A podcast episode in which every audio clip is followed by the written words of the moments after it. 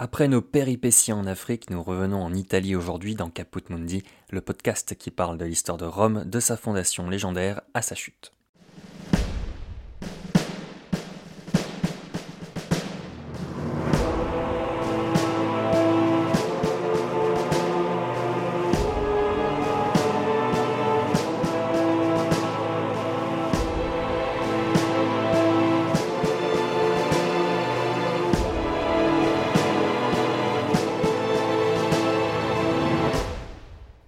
Je voulais commencer cet épisode en vous remerciant pour votre fidélité. L'épisode sur les guerres puniques avec Yann Le Boec, et qui dure presque une heure, a été très suivi alors que l'on sortait largement du format habituel de Caput Mundi, et vos retours ont été très encourageants pour la suite du podcast.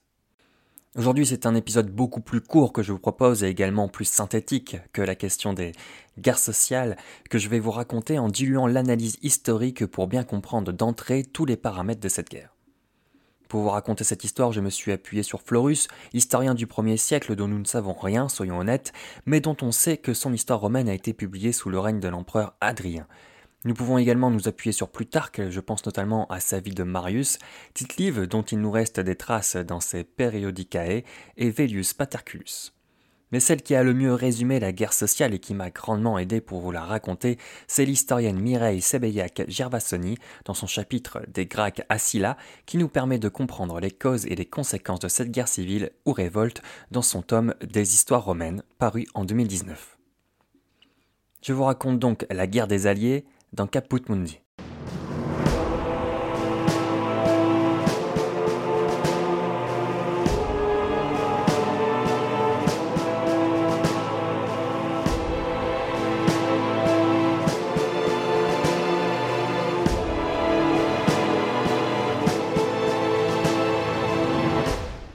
La guerre des Alliés a eu lieu entre 91 avant notre ère et 87. Mais malgré le titre de cet épisode, ce n'est pas vraiment le sujet. Ce qui permet de comprendre cette guerre et de sortir du récit des batailles, c'est l'analyse des causes et des conséquences. Et pour comprendre les causes, nous devons aller en 133 avant notre ère, presque 40 ans avant le début de la guerre. Il faut dire que la question agraire occupe les esprits des législateurs, et notamment des tribuns de la plèbe qui souhaitent une meilleure répartition des terres de la guerre publicus, c'est-à-dire des terres confisquées aux ennemis de Rome pour les citoyens romains. Pour faire un petit point d'économie, il faut comprendre que Rome s'enrichit, beaucoup. La conquête de nouveaux territoires, c'est d'abord une source, une source d'esclaves, qui rend la main-d'œuvre abondante et peu chère. C'est aussi une manne sur le blé venu de Sicile et d'Orient. C'est donc l'enrichissement des propriétaires qui ont de plus en plus de terres et qui répondent à un besoin, celui de l'essor des villes et notamment de Rome. D'ailleurs, les propriétaires sont en ville, ils délèguent l'exploitation de leurs terres.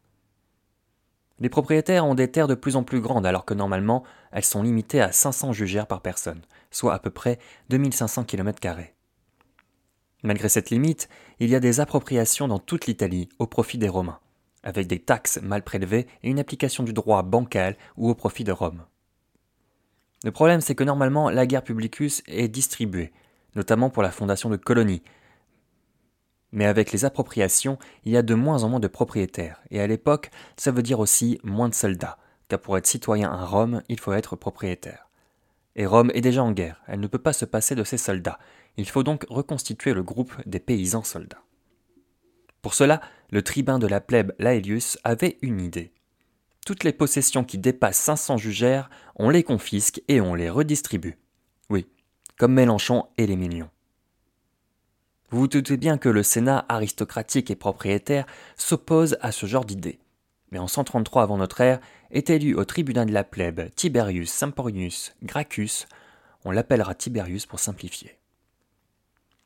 Tiberius met en place un triumvirat chargé de délimiter le domaine public et le domaine privé en Italie dans le but, pourquoi pas, de le redistribuer et de faire appliquer le droit.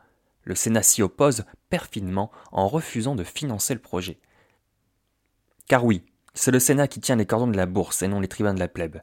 Et son projet, à Tiberius, ça coûte beaucoup d'argent. Il faut des arpenteurs, des scribes, des crieurs, des architectes, des maîtreurs et du matériel pour voyager dans l'Italie et faire les mesures ce que le Sénat sait très bien, et il donne à peine de quoi subvenir aux besoins pressants du tribun. Tiberius ne se laisse pas faire, il a une info. Il paraît que le roi Attal, roi de Pergame, a légué son royaume à Rome. C'est très bien ça, c'est beaucoup de richesse. Tiberius fait alors voter une loi au peuple pour le partage de cette richesse. Là, le Sénat, il n'est pas content. Il l'était déjà pas, mais là, c'est la goutte d'eau qui fait déborder le vase. Une loi financière est une loi qui doit émaner du Sénat. Tiberius et ses partisans sont tués dans une répression violente. Tiberius meurt devant le temple de Jupiter capitolin, non loin des statues des rois de Rome, et il est dénoncé comme un tyran. S'accaparer les richesses pour les redistribuer, c'est souvent vu comme de la tyrannie. Mais les affaires des sénateurs ne sont pas réglées pour autant. Le triumvirat chargé de délimiter le domaine public et privé, malgré le manque de fonds, continue son travail.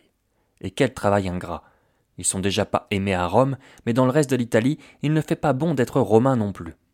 Les alliés sont hostiles, car ils sont les premiers touchés par la caparation des terres par les Romains.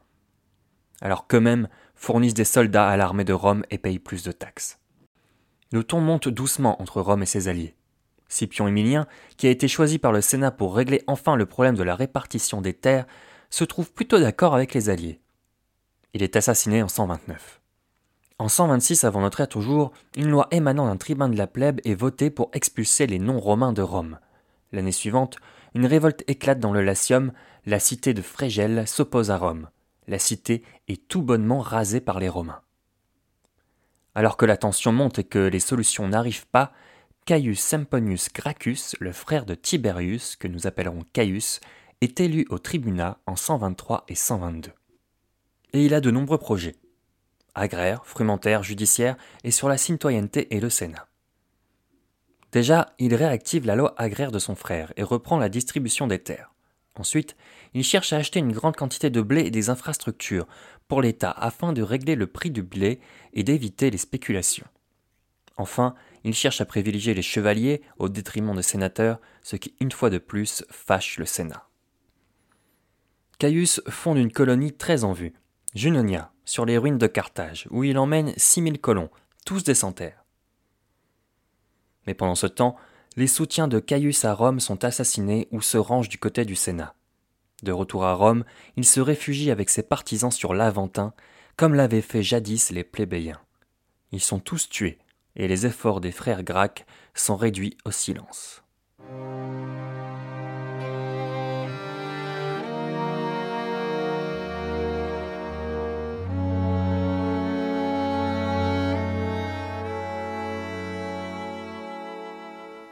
C'est dommage.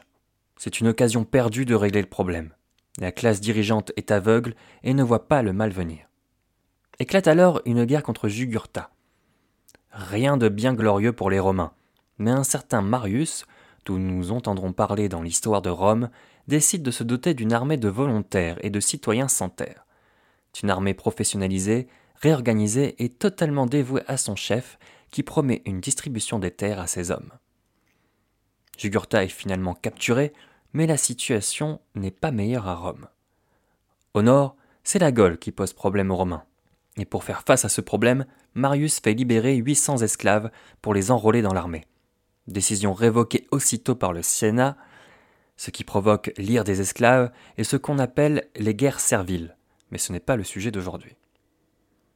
À force de politique et de coups de force, Marius parvient à satisfaire ses soldats sur la question des dons de terre. Mais le malaise enfle en Italie. En 95, la Lex Licinia Marcia prévoit le recensement et l'expulsion de tous les Italiens imbusivement installés à Rome. Une lueur d'espoir arrive cependant en 91 avec le tribun Drusus, qui a pour projet de distribuer les terres, de fournir un blé quasiment gratuit et de fonder des colonies et de donner la citoyenneté romaine aux Italiques.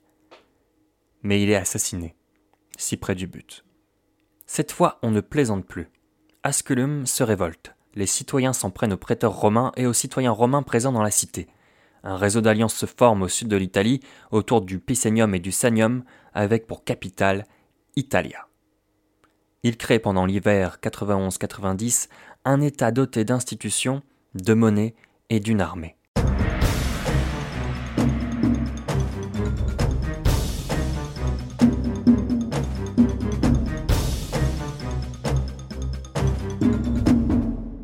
La guerre éclate, les Alliés gagnent des victoires et les victoires romaines ne sont pas vraiment décisives. En 90, Lucius Julius Caesar, ancêtre du fameux César, propose alors la citoyenneté aux cités qui sont restées fidèles. Finalement, la citoyenneté est largement accordée à l'issue de la guerre aux cités qui feront acte de contrition. C'est la première fois que la citoyenneté romaine est aussi largement diffusée.